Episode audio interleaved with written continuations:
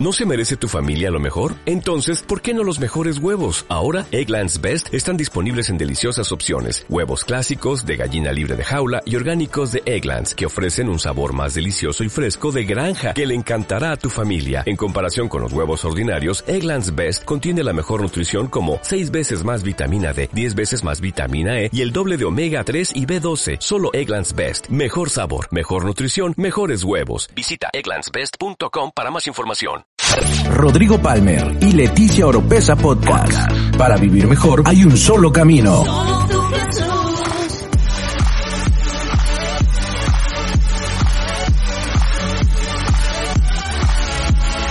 Escucha todas las semanas la clave para tener una mejor vida. Una mejor vida. Rodrigo Palmer y Leticia Oropesa Podcast. Bienvenidos familia de NGI Global, todos los discípulos, toda la gente que está conectada para este discipulado unido.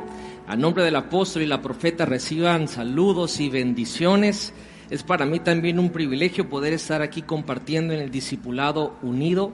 Créanme, yo soy el primer sorprendido de estar aquí hoy pero le agradezco a Dios esa oportunidad de poder hablar la palabra y precisamente les quiero ser súper sinceros, Dios tiene algo muy, pero muy bonito para nosotros el día de hoy. Pero antes de entrar a la palabra, quiero eh, hablar tantito a todos los discípulos de la iglesia de ciertas cosas muy importantes que estamos pasando. Mandamos un comunicado por WhatsApp a toda la gente de NGI para saber eh, qué tipo de Internet manejan. Esto es porque las políticas de Facebook, donde ahorita se está pasando este servicio, eh, eh, van a cambiar la próxima semana, entonces van a restringirnos algunas cosas. Y queremos saber de ustedes la forma en que se conectan, cómo están en el servicio, para ver la posibilidad de poder hacer esto de una manera en la cual no puedan restringirnos nada en el servicio. La cuestión sobre todo es por la adoración, es por la música. Ya no van a dejar pasarnos ningún tipo de música por las políticas de Facebook. Y esto sin sonar religioso ni nada, es algo muy parecido a lo que le pasó a Israel con el faraón donde no permitía que adoraran a su Dios. Tenemos que recordar que la prioridad cuando nos reunimos es para adorar a Dios. Eso es lo prioritario, para darle a Dios. Y tercero, para escuchar su palabra para que cambie nuestras vidas. Esas son las tres razones por las cuales nos reunimos y nos congregamos como iglesia. En este momento en la pandemia, pues es en línea, pero aún así nos seguimos congregando. Y si le quitamos la adoración y le quitamos eso, estamos ya violando un principio espiritual muy importante. Ahora estamos viendo la manera de solucionar eso. Por eso le pedimos su ayuda. El día de hoy mandamos algo un poquito más fácil, un link de una encuesta, donde es muy sencillo, son 11 preguntas, donde usted solamente le va a apretar a un botoncito la opción y eso nos va a ayudar a nosotros rápidamente a tener esa información para así poder tomar decisiones para solucionar esto y que podamos seguir adorando a nuestro Dios y seguirnos congregando como tiene que ser. Y yo creo que todos aquí podemos estar de acuerdo que la adoración tiene un poder muy grande. Y de verdad, ahorita mientras estaba el tiempo de alabanza y adoración, hay una presencia de Dios increíble en este lugar. Yo estoy a punto, estaba a punto de decirle a los muchachos que mejor siguiéramos cantando, pero sabemos que igual nos reunimos para escuchar la palabra, porque es la palabra, esa semilla que cae en nuestro corazón, que es la buena tierra, y la que produce el fruto al 30, al 60 y al 100%. Entonces queremos pedirle ese favor que nos ayude con esa información. Prácticamente saber si usted se conecta por Wi-Fi o se conecta con los datos de su teléfono, en donde ve el servicio. Si lo ve en su teléfono, lo ve en una iPad o una tablet, y o lo ve en la televisión o una computadora. Todo eso es muy importante para nosotros poder tomar decisiones. También su servicio de Internet hay muchísimos, ¿verdad?, de, telefonías, de servicios aquí, por lo menos en México, que proveen ese, esos megas o esos datos para poder conectarse. Todo eso lo vamos a tomar en consideración porque pues hay otras opciones aparte de Facebook y sinceramente yo personal, personalmente lo veo muy bien, el hecho de que tomen estas medidas de copyrights para derechos de autores en la música. Yo creo que los compositores del día de hoy pues merecen eso por lo que están haciendo, pero de, de la misma manera nosotros tenemos que estar dispuestos a cambiar, a ser transformados en esa área también y adaptarnos y con esto vamos a poder, cada vez que hay ciertas resistencia, Dios lo utiliza para abrir más caminos. Así que ahora el Evangelio va a correr a otras plataformas, a más lugares y también creo que vamos a llegar a más personas. De la misma manera, en estas próximas semanas no hay una fecha establecida, pero estaremos por ya abrir nuestros servicios presenciales. Ahora estamos bien limitados porque Aquí en la ciudad de Villahermosa solo nos permiten reunir 100 personas y el auditorio tiene una capacidad para mucho más que eso, 400% más que eso. Entonces estamos viendo con nuestras autoridades que aplique la ley y el comunicado que dijeron que nos permitan abrir con el 30% de nuestra capacidad que eso sería aproximadamente 600 personas. Entonces, oren por eso, les comunico esto para que estén en oración y que todo eso se resuelva para bien. Y eso no quiere decir que nuestros eh, servicios en línea paran. Esto llegó para quedarse. Toda la producción que hacemos en internet, online, esto llegó para quedarse. El evangelio tiene que correr a todo el mundo, a todo, en todas las áreas, en diversas áreas y va a ser una bendición ahora poder estar presencialmente, pero también poder estar en línea. Sin duda alguna, Dios nos abrió otro panorama y otro camino y estamos súper felices que Dios hizo eso en nuestras vidas. Y bueno, sin más preámbulo, sin más anuncios de todo esto, vamos a entrar la palabra y hoy es un día de discipulado, discipulado unido y, eso me ayuda mucho eh, a poder de alguna manera entender que hay gente aquí que somos discípulos, que tenemos hambre de Dios y puedo darme la oportunidad de hablar un poquitito más eh, sólido de lo que Dios eh, puede compartir a un inconverso o a alguien que está recién nacido en el Evangelio. Pero el día de hoy, eh, las, la razón por la cual estoy aquí compartiendo, créanme, yo soy el primer sorprendido, pero aún así hay algo que tiene unos días, unos días, que ha estado resonando en mi interior, ha estado resonando en mi mente, he meditado mucho en esto, he orado en esto en mi corazón, hay cosas que, que han traído paz, esto que voy a compartir. Y creo que, y espero en el nombre de Jesús, lo declaro que esa palabra traiga paz, traiga mucha dirección, mucho sentido. ¿Y cuántos tenemos hambre de hacer la voluntad de Dios? ¿Cuántos tenemos hambre no solo de descubrir nuestro propósito, sino de cumplirlo? De hecho, el día que usted regrese al auditorio, si se da la vuelta por las paredes de la iglesia, tenemos algo, la visión escrita ahí, y el propósito de NG y el propósito de esa casa es que toda persona descubra su propósito, que camine en la voluntad de Dios para que experimente un cambio, una transformación de vida y sea feliz.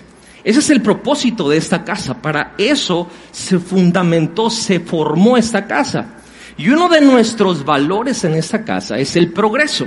El progreso es nuestra pasión. Estamos entendemos que Dios nos va a llevar siempre de gloria en gloria y de victoria en victoria. Vamos a progresar en la vida. Y hoy quiero hablar, y le he titulado a esta enseñanza, el supremo llamamiento. El supremo llamamiento. Y, quiero compartir cosas que solamente en un discipulado podríamos compartir. Y quiero eh, compartir ciertas verdades bíblicas Creo que esto va a traer mucho balance en nuestras vidas por todo lo que está sucediendo, pero le pido al Espíritu Santo que más que otra cosa, esto nos llene de una pasión y de una emoción por vivir la vida como Dios nos dice que la tenemos que vivir. Y voy a leer muchos versículos. De una vez me quiero poner el parche. Vamos a leer mucha Biblia hoy. y eso funciona para todos aquellos que no la han leído, hoy van a leer bastante. Y vamos a ir primero al libro de Filipenses capítulo 3. Vamos a leer 13 versículos, del versículo 3 al verso 16 de Filipenses 3. Y la razón por que voy a leer este pasaje tan largo es para agarrarlo como un fundamento a todo lo demás que vamos a compartir. Dice la escritura, porque nosotros somos la verdadera circuncisión, que adoramos en el Espíritu de Dios y nos gloriamos en Cristo Jesús, no poniendo la confianza en la carne aunque yo mismo podría confiar también en la carne. Si algún otro cree tener motivo para confiar en la carne, yo mucho más. Ahora aquí pareciera que el apóstol Pablo es muy presumido, pero va a decir muchas cosas de lo que él hizo o posee. Y dice, circuncidado al octavo día, del linaje de Israel, de la tribu de Benjamín, hebreo de hebreos, en cuanto a la ley, fariseo. En cuanto al celo, perseguidor de la iglesia. En cuanto a la justicia de la ley, hallado irreprensible. Pero todo lo que para mí era ganancia, lo he estimado como pérdida por amor de Cristo. Y aún más, yo estimo como pérdida todas las cosas en vista del incomparable valor de conocer, mire bien, de conocer a Cristo Jesús, mi Señor. Y eso es importante, por quien lo he perdido todo y lo considero como basura. Hay otra traducción que dice estiércol, a fin de ganar a Cristo, a fin de ganar a Cristo y ser hallado en Él.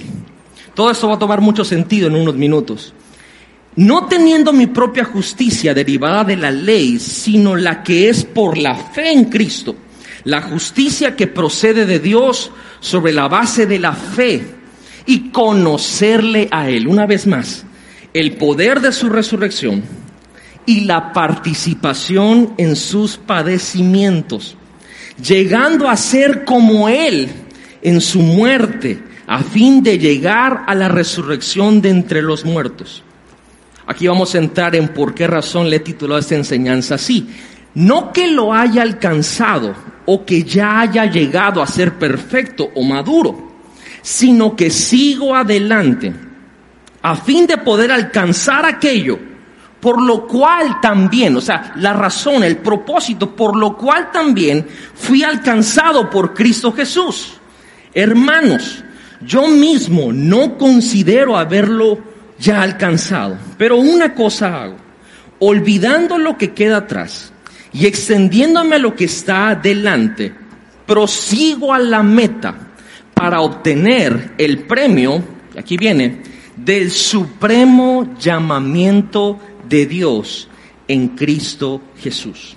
Así que todos los que somos perfectos o maduros, tengamos esta misma actitud y si en algo tenéis una actitud distinta, eso también os lo revelará Dios. Sin embargo, continuemos viviendo según la misma norma que hemos alcanzado. Oremos, Señor, te damos gracias en este momento por tu presencia.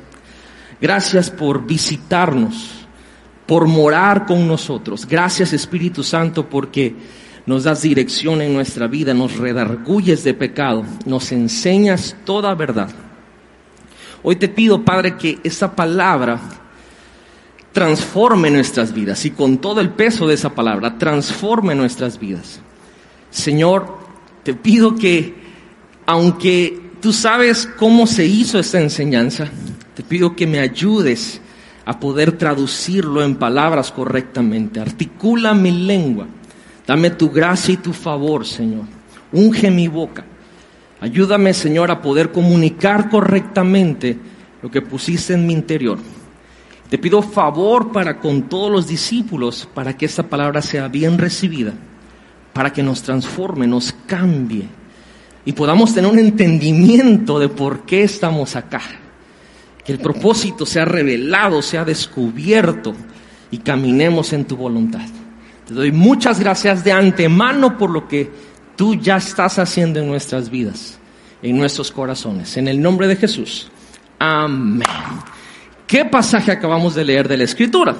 Pero vamos a leer uno más. Y quiero hablar en esto, el supremo llamamiento. Quiero empezar hablando acerca de una frase que decimos nosotros como hijos de Dios, como cristianos. De hecho, lo hemos escuchado. Muchas cosas que le voy a compartir, yo sé que las hemos escuchado, pero les pido que tengamos ese espíritu enseñable para que Dios pueda revelar más cosas. Y estoy seguro que Dios va a hablar muchas cosas. Hemos dicho acerca de la imagen del carácter de Cristo. Para esto, vamos a ir a Romanos capítulo 8, vamos a leer el verso 28 y 29, un texto muy famoso, y dice la siguiente manera, y sabemos que cuando Pablo está diciendo aquí, sabemos, no es porque lo leyó en un libro o alguien se lo dijo o lo escuchó en un mensaje, sino que ya lo había experimentado. Eso es lo que Pablo está diciendo ahí. Y sabemos que para los que aman a Dios, yo espero que seamos todos aquí que amamos a Dios, todas las cosas, por más sencillo que parezca esta declaración, si lo vemos bien, es muy grande. Todas las cosas, todas las cosas, buenas o malas, cooperan o ayudan para bien. Esto es, para los que son llamados conforme a su propósito. Quiere decir que para que las cosas cooperen para bien en nuestra vida, hay dos cláusulas, amar a Dios y que sean bajo el propósito por el cual fuimos creados. Y el verso 29 dice, porque a los que de antemano conoció, y eso es algo que voy a estar mencionando mucho en el mensaje, también los predestinó a ser hechos importantísimo, conforme a la imagen de su Hijo, para que Él sea primogénito entre muchos hermanos. Voy a comenzar con la esencia del mensaje. Este es el supremo llamamiento. Y lo quiero dejar y declarar bien, bien, bien simple para cada hombre y para cada mujer. El ser hechos conforme a la imagen del carácter de Jesús, ese es nuestro supremo llamamiento. Eso es lo más alto, es el propósito más alto que nosotros tenemos en nuestra existencia. A veces esa declaración yo entiendo que puede sonar abstracta, como que no entendemos cómo aplicarla, porque hemos hablado tanto de propósito que confundimos muchas veces que el ser pastor, el ser empresario, el ser esto, ese es mi llamado, mi propósito, ese es lo más grande. Hay algo más grande. El supremo llamamiento es ser transformados a la imagen del carácter de Jesucristo. La imagen de Jesús, el cómo es Él, es su carácter. Y quiero dejar algo igual bien en claro para todos los extremos radicales que luego siempre hay en el rebaño gente así. Nosotros nunca vamos a poder ser como Jesús. ¿A qué me refiero? La pregunta sería, ¿nacimos de una virgen? Pues yo creo que no, ¿verdad? No nacimos de una virgen. ¿Somos judíos?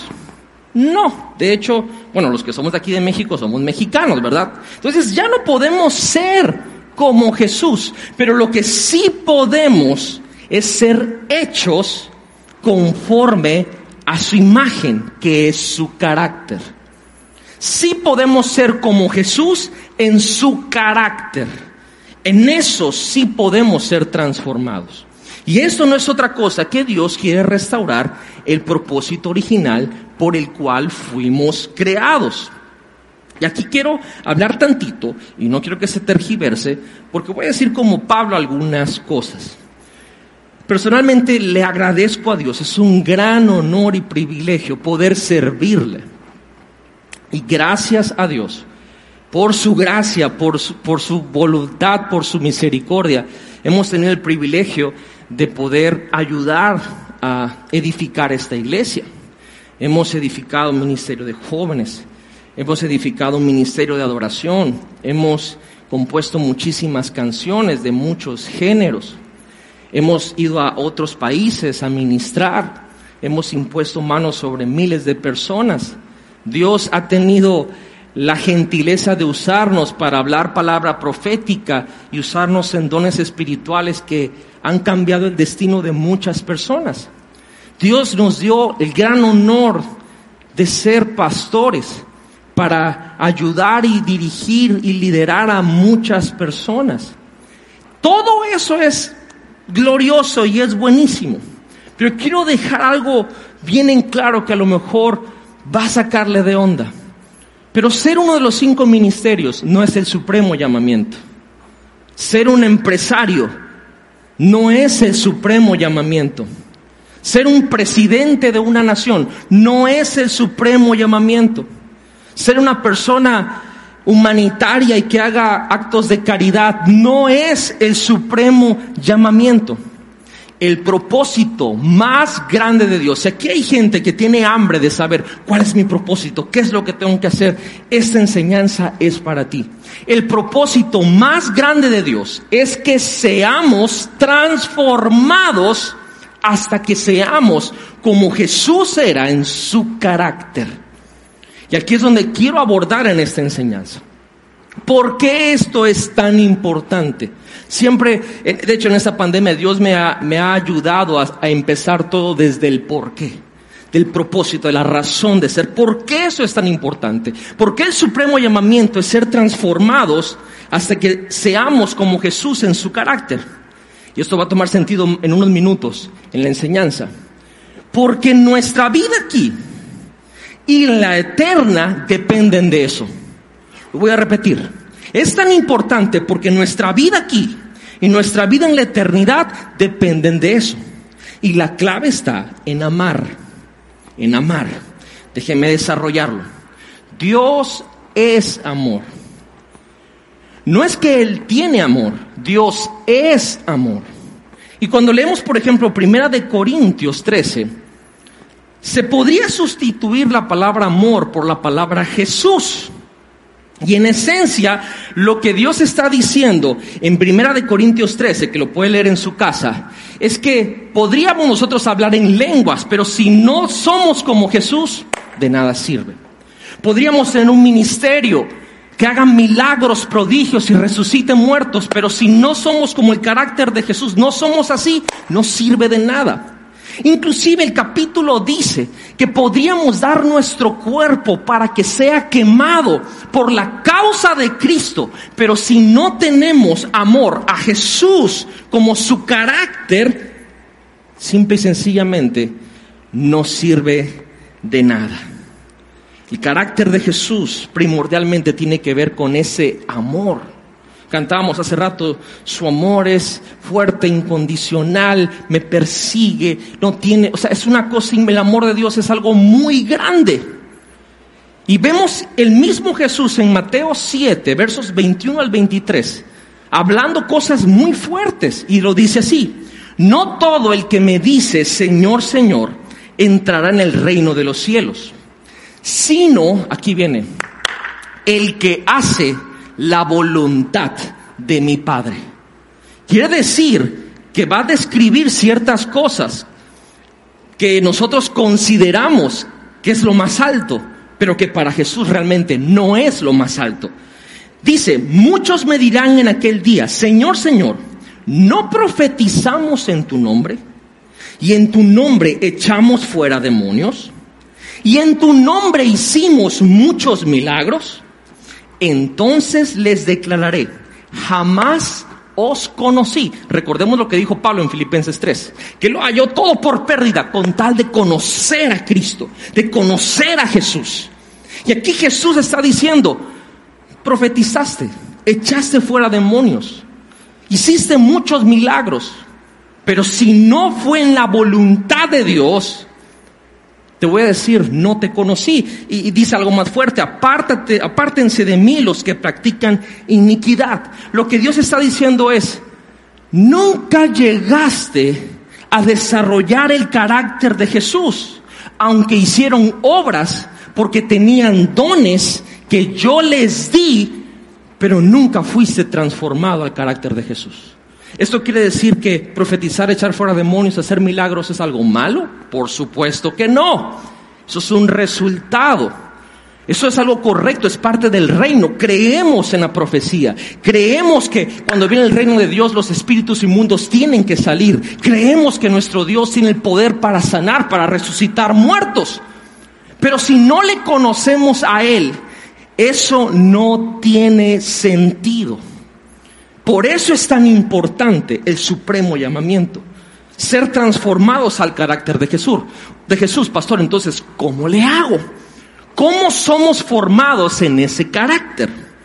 Segunda de Corintios capítulo 13, verso 18 dice lo siguiente.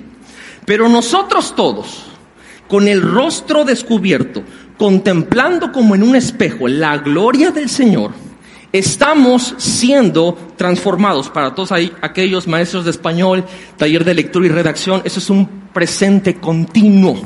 Estamos siendo transformados constantemente. Mire, en la misma imagen, de gloria en gloria, como por el Señor, el Espíritu.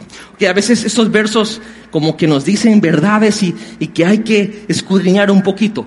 Quiero ayudarle a entender este verso. El libro de Juan capítulo 1, vamos a ver en la narrativa de Juan cuando escribe, que dice que nadie ha visto al Padre, que Jesús, el Hijo, estaba en el seno del Padre y es el único que ha visto su gloria cara a cara. Quiere decir que gloria, la gloria de Dios es lo mismo que el Hijo, es lo mismo que Jesús. Y Jesús cuando vino a la tierra, vino a manifestar lo que era el Padre. Cuando le preguntaron, muéstranos al Padre, él dijo, el que me ha visto a mí, ha visto al Padre. Quiere decir que la gloria de Dios es Jesús. Si sustituimos Jesús por gloria en este versículo, quiere decir que nuestra transformación continua tiene que ver en ver a Jesús. Por eso Hebreos 12.2 dice, puestos los ojos en Jesús, el autor y consumador de nuestra fe. Quiere decir en nuestra vida, aquí en la actualidad, que el evento de la salvación, cuando recibimos a Jesús en nuestro corazón como Señor y Salvador, va a desatar una serie de eventos y procesos donde vamos a ser transformados. Y la clave para que eso suceda es la vida de Jesucristo. Como dijo Pablo, para ir al supremo llamamiento tenemos que proseguir hacia la meta, ser como Jesús es en su carácter.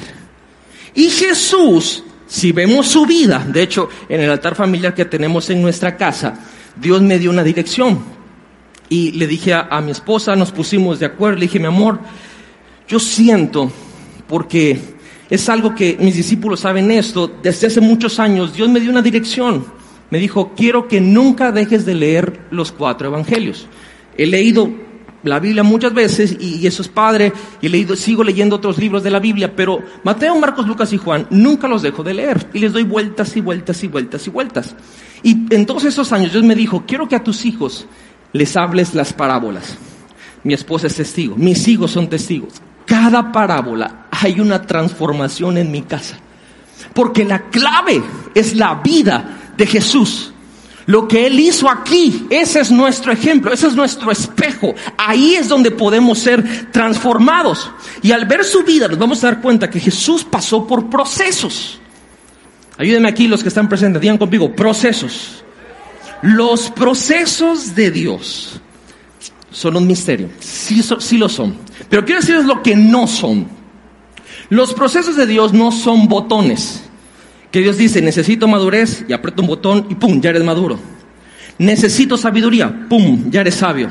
Necesito paciencia, pum, ya eres paciente. No, así no son los procesos de Dios. Los procesos de Dios tienen que ver con aflicciones, pruebas y tribulaciones.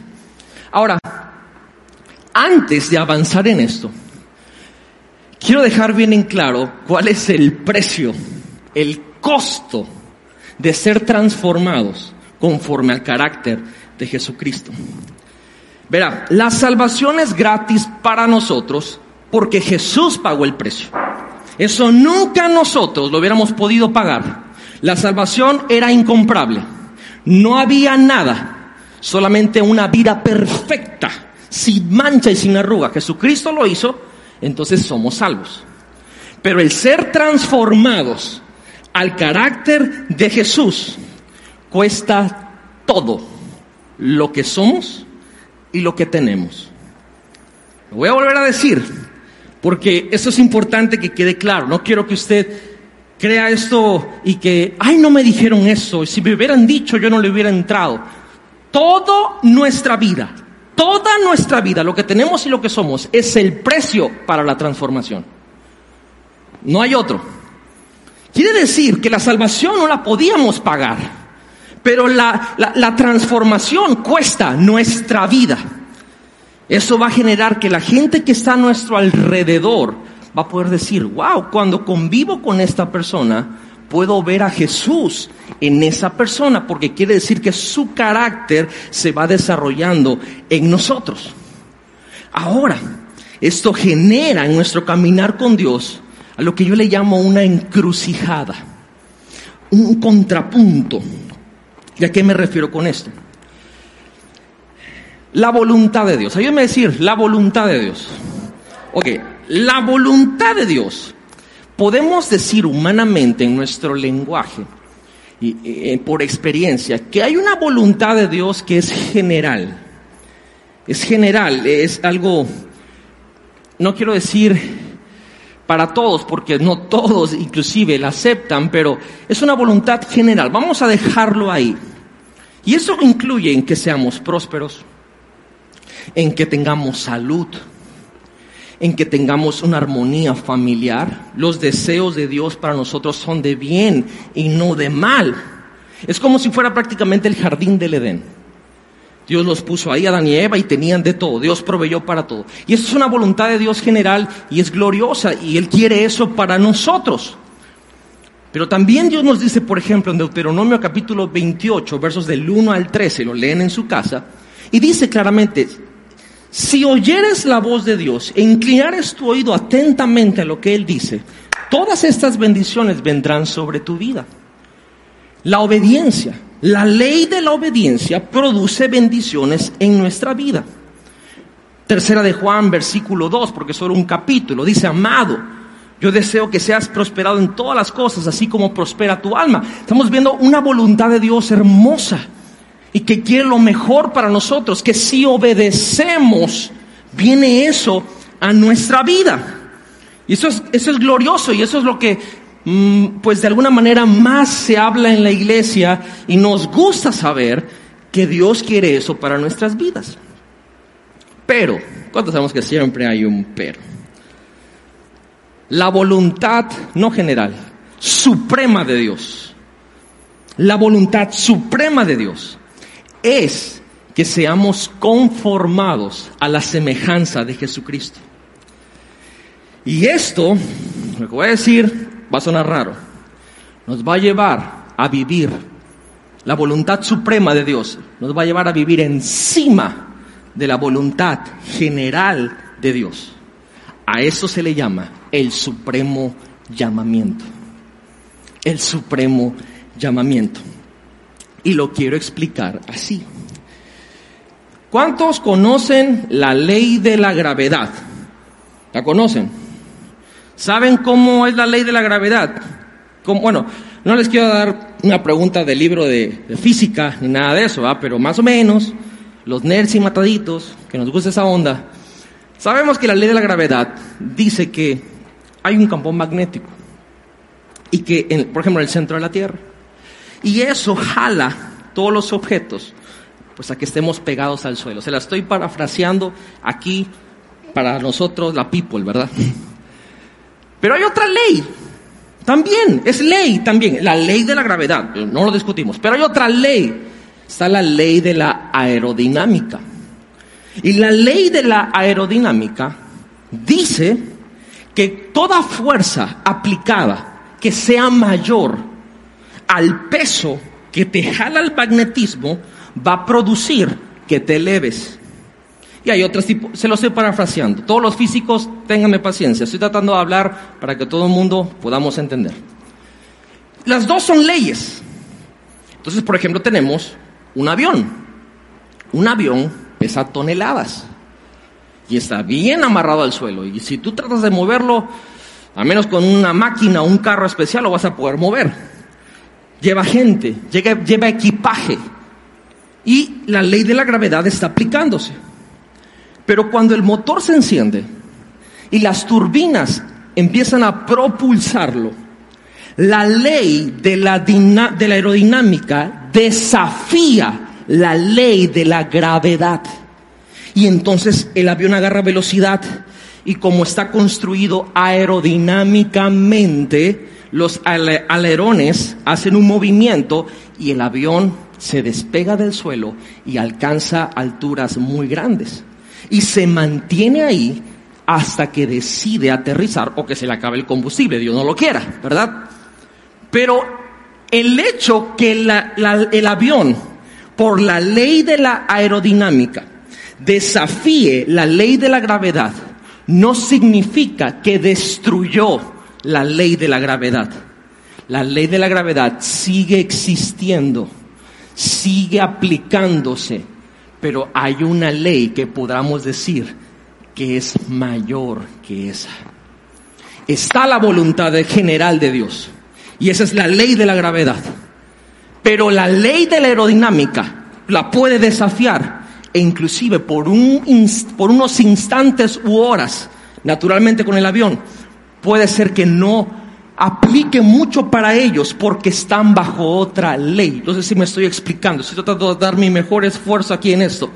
Así mismo sucede en nuestra vida, porque vamos a pasar cosas que parece que contradicen todo lo que creemos y nos encontramos en una encrucijada donde cosas como la economía, la salud, la familia, se sacuden y se sacuden fuerte.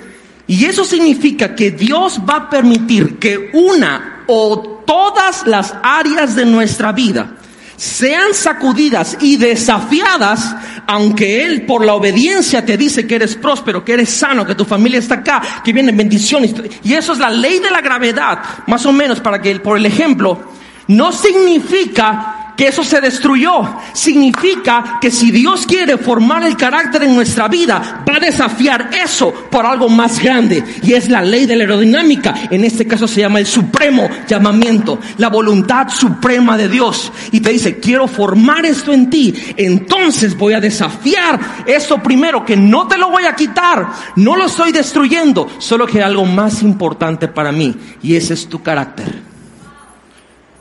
Y es ahí donde nos encontramos y ahora qué hago? No que Dios me prometió que iba a estar bien, no que Dios me prometió que me iba a prosperar, claro, y lo sostiene. Pero hay una área en nuestra vida. Y es donde quiero que entendamos, hermanos, amigos, NGI, discípulos, para Dios es más importante nuestro carácter que nuestra prosperidad. Es más importante formarnos a la imagen de Jesús, a poder tener algo estable. No sé si me estoy explicando. Y es por eso que tenemos que rendirnos a Dios. Por eso la transformación nos cuesta todo. No es que Dios esté cambiando el estándar, es que Dios sobrepone por ciertos valores que Él maneja. Y, y, la Biblia nos enseña, mire cuántos versículos le he mostrado a Dios, lo que le interesa es que seamos conformados a la imagen de Jesucristo. El supremo llamamiento entra en vigor lo que yo le llamo la ley de la transformación. Digan conmigo, fuimos llamados. Creo que se necesita más power aquí. Fuimos llamados a la transformación. ¿Cómo funciona esta ley de la transformación? ¿Cuántos hemos pasado cosas o estamos pasando por cosas que decimos, ¿por qué pasa eso? ¿Por, ¿Por qué no entiendo? Si yo estoy en obediencia, si yo lo he hecho bien, aquí quiero que les dé paz. Sí, estás en obediencia.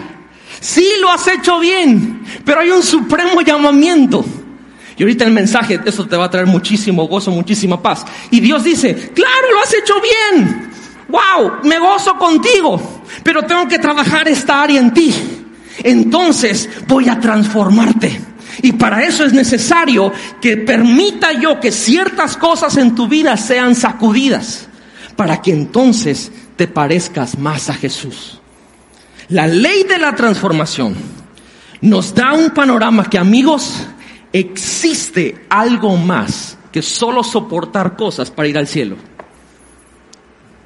Uy, eso a mí me llega profundamente. Existe algo más grande que solamente portarse bien para no irse al infierno. Hay algo más grande, algo más escondido en nuestra existencia. Esto a mí me da mucha emoción, mucha expectativa. Digo, wow, hay algo más grande que solamente Jesús te recibo porque no quiero irme al infierno, porque no quiero quedarme en el arrebatamiento, porque no quiero, no hay algo más, hay algo más. La ley de la transformación me da esa expectativa. Nuestra pasión más grande no debe ser en querer ser los mejores, el mejor, más bien debería ser ser transformados como Jesús. ¿Cómo es esto? ¿Qué, tan pesada es esta ley? Me encanta, este ejemplo me, está increíble, está increíble. Mire bien, Dios mandó a Dios, Hijo, Dios Padre mandó a Dios Hijo a la tierra.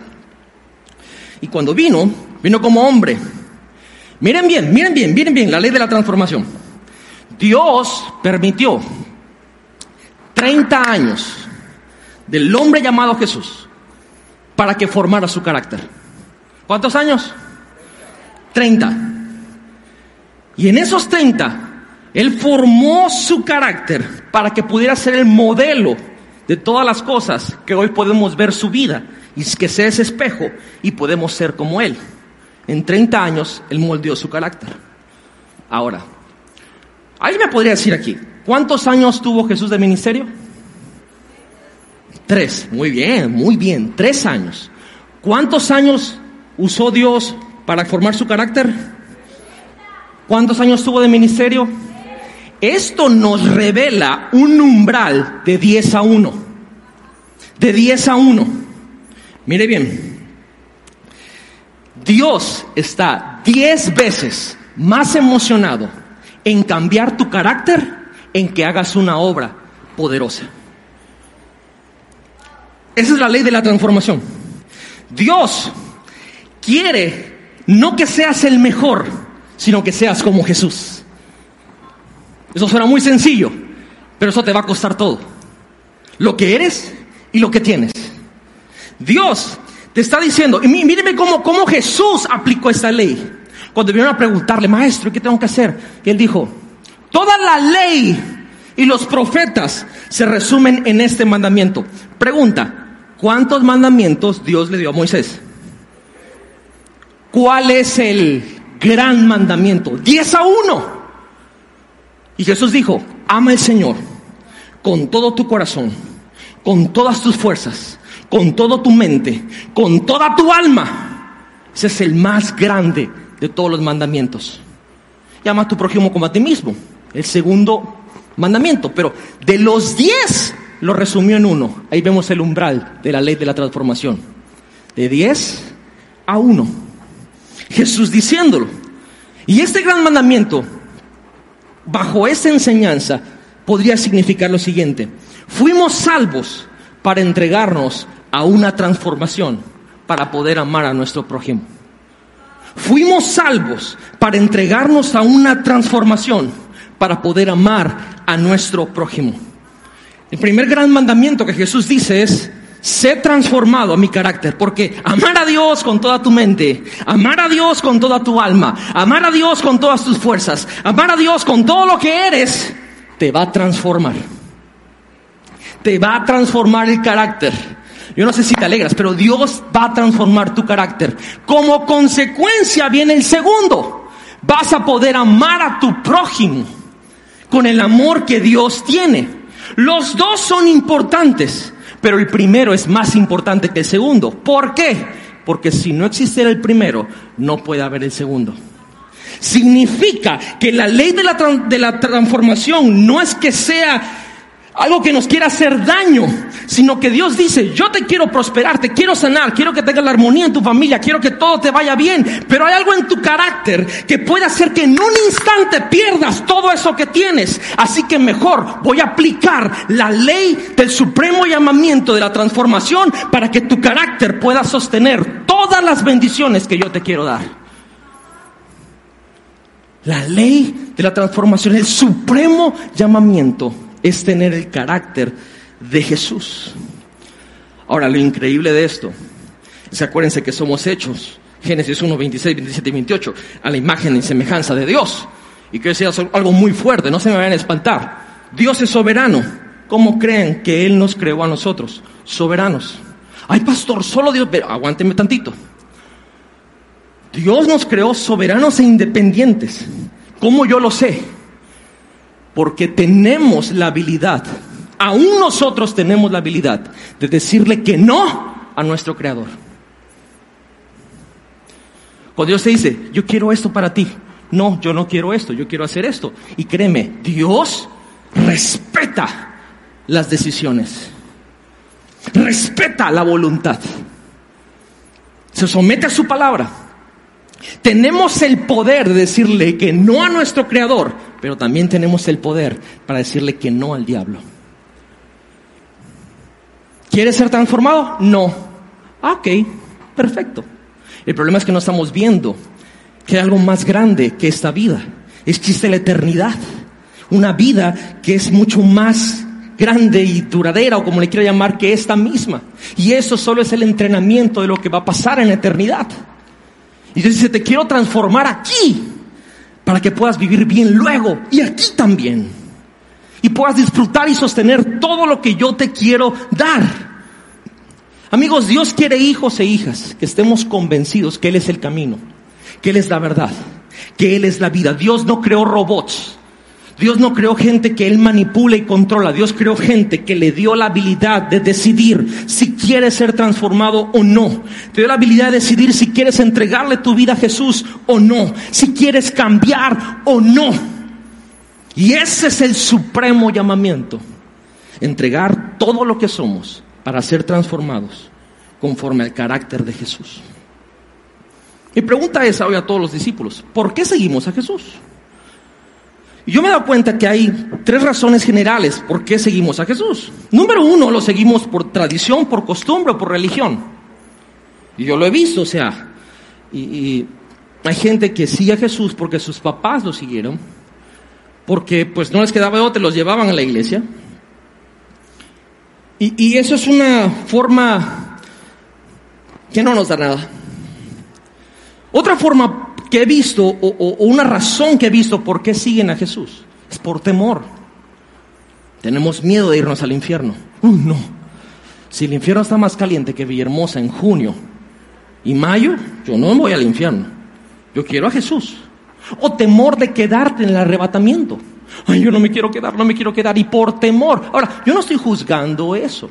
De hecho, he visto que es una progresión. Muchos comenzamos a seguirlo por costumbre, por tradición, por religión. Luego nos entra, ay, yo quiero Jesús, yo no me quiero al infierno, yo no me quiero quedar. Y dices, yo me quiero arrepentir.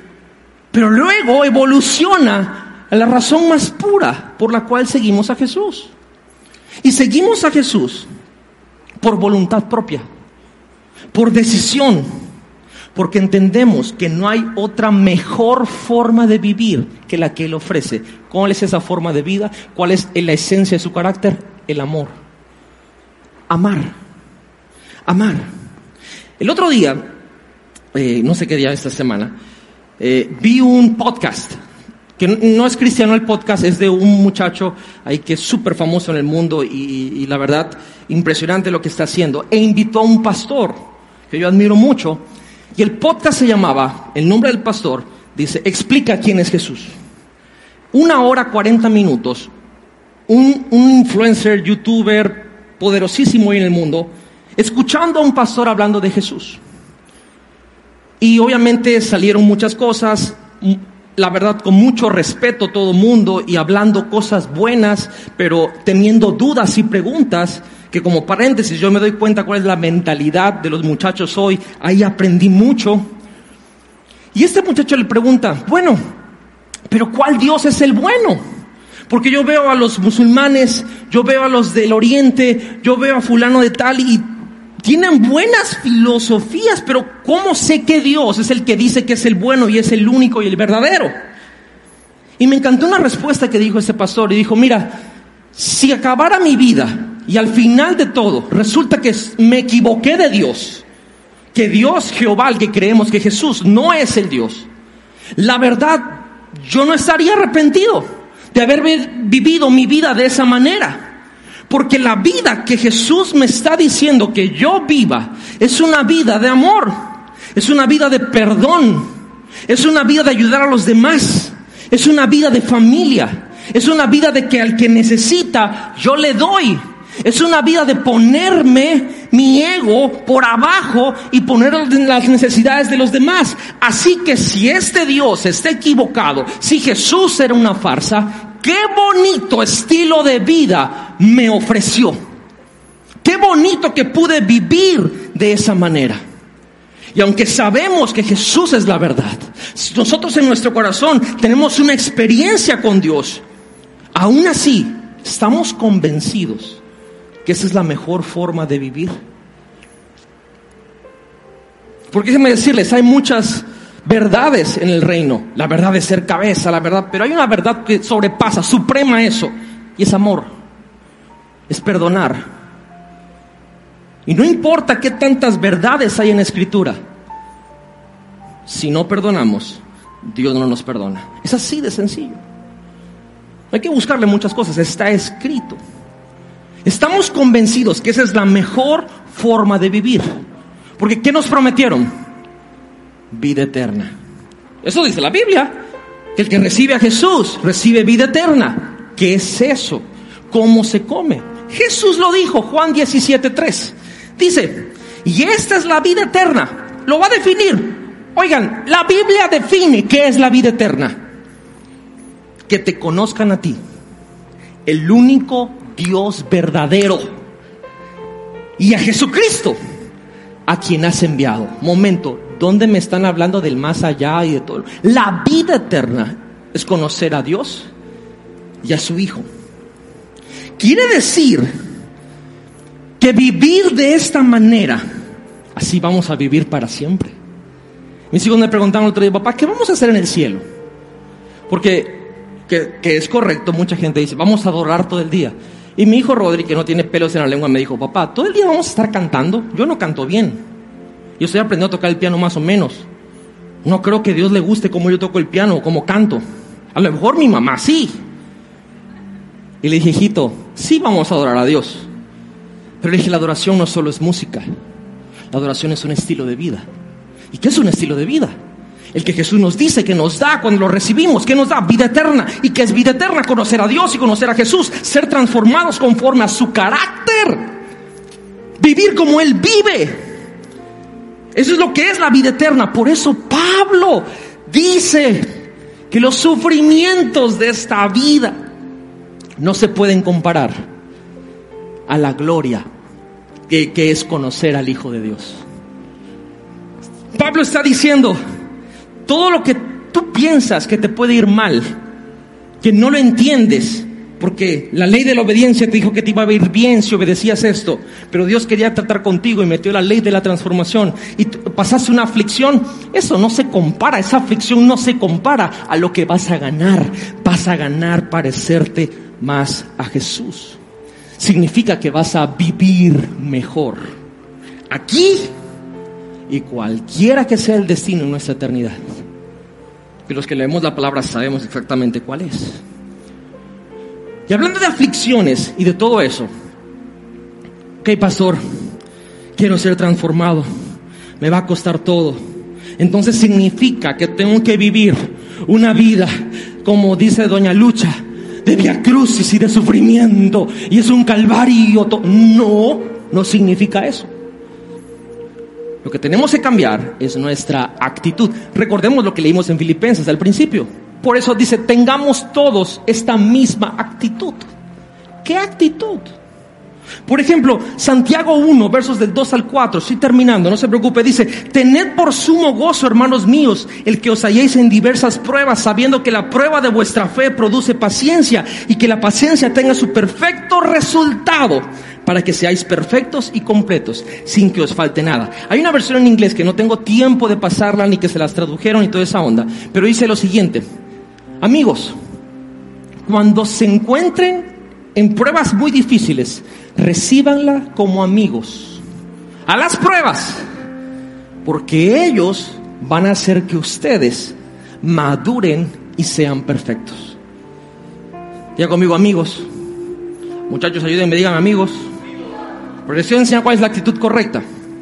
Y 2 Corintios 3:17 dice, pues esta aflicción leve y pasajera, ojo, nos produce, digan conmigo, me produce un eterno peso de gloria que sobrepasa toda comparación. Ok, quiere decir que nuestra actitud correcta con las aflicciones, con las pruebas, vamos a ser un poquito más específicos, con las personas que nos atacan, que Dios lo permite para formar nuestro carácter.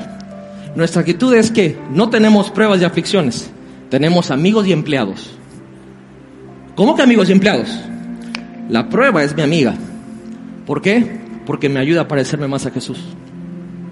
Y la aflicción y el que me juzga y me critica por hacer la voluntad de Dios, no porque estoy haciendo algo malo, es mi empleado. ¿Cómo que tu empleado? Sí, porque produce. Produce en ti. Ah, bueno, si hay alguien que está trabajando para ti, entonces es tu empleado. Es más, entonces cuando alguien venga a criticarte y a, echarte pleito y a querer que tu carácter se deforme, saca un billete y dile, toma.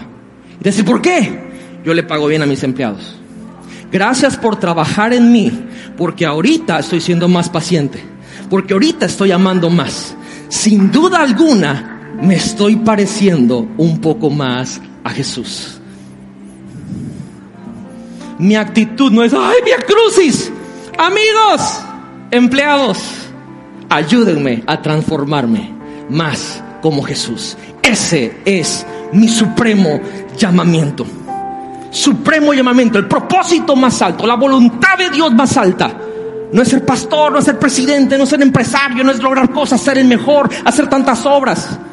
Es parecerse a Jesús. En su carácter. Y podemos poder decir que en la vida vamos a pasar momentos difíciles de vida o muerte, cosas que la lógica humana no va a comprender, cosas que nos va a llevar a decir, ¿por qué pasa esto? Recordemos, Dios nos quiere transformar. Así que debemos estar agradecidos. Debemos estar alegres, gozosos. Ay, coronavirus, la pandemia, me encerraron, no puedo hacer nada, me enfermó, se me murió alguien. ¿Qué produjo en ti? ¿Te estás pareciendo más a Jesús o tu carácter se está deformando? Porque tú dices sí o no. Tú dices sí o no. Yo no sé, amigos, hermanos, discípulos. Yo quiero ser transformado. Yo quiero parecerme a Jesús. Eh, tiene años que Dios me está llevando a leer la vida de Jesús una y otra vez. Eso es lo que le estoy enseñando a mis hijos en casa. Ahí está la clave. Él es el espejo. Él es la gloria. Él es el que me da el modelo a decir, así tengo que responder, así tengo que actuar, así tengo. ¿Y cuánto me va a costar? Todo. El supremo llamamiento cuesta todo. Pero ¿qué es todo lo que yo soy y todo lo que yo tengo comparado a ganar, conocer a Jesús? Conocer a Dios. Yo no sé si me explico, pero Pablo lo dice. Esto no, no es nada, es una leve y momentánea tribulación que me ayuda a construir una relación con Dios que me hace parecerme a Él. Ese es mi supremo llamamiento. Por eso dejo lo que está atrás y me extiendo hacia adelante, viendo la meta, el premio del supremo llamamiento. Y esto me atrevo a decir que es uno de los fundamentos más grandes en nuestra fe de seguir a Jesús. Por eso, ¿Qué prueba estás pasando? ¿Qué aflicción estás pasando? ¿Qué noticia te enteraste que te sacudió? Dijiste, ay, ¿por qué está pasando esto? Lo que esté sucediendo en tu vida, lo que estés escuchando, lo que te esté pasando, lo que estés experimentando, ¿qué crees que es? Dios diciendo, tiempo de cambio, tiempo de transformación. Quiero que te parezcas más a mí. No quiero que juzgues como los demás. No quiero que te levantes en odio, en ira y que busques culpables. No quiero que pierdas la paciencia. Quiero que seas como Jesús. Yo no sé ustedes muchachos, pero yo quiero ser como Jesús. Yo quiero ser como Jesús. Como dijo Pablo, no hemos llegado ahí. No es que lo haya alcanzado allá, pero prosigo. Prosigo a la meta prosigo a la meta, al premio del supremo llamamiento que es parecerme a Jesús. En mi carácter, en mi forma de actuar con los demás, en mi forma de tratar a mi esposa, en mi forma de ser papá para mis hijos, en mi forma de hablar con los demás, en mi forma de reaccionar cuando estoy solo y cuando estoy en público. Es el supremo llamamiento. Ese es el supremo llamamiento. Pastor, quiero conocer mi propósito. Eso es lo más alto. Eso es lo más alto. No hay otro más alto que este, bíblicamente. Caminemos hacia allá.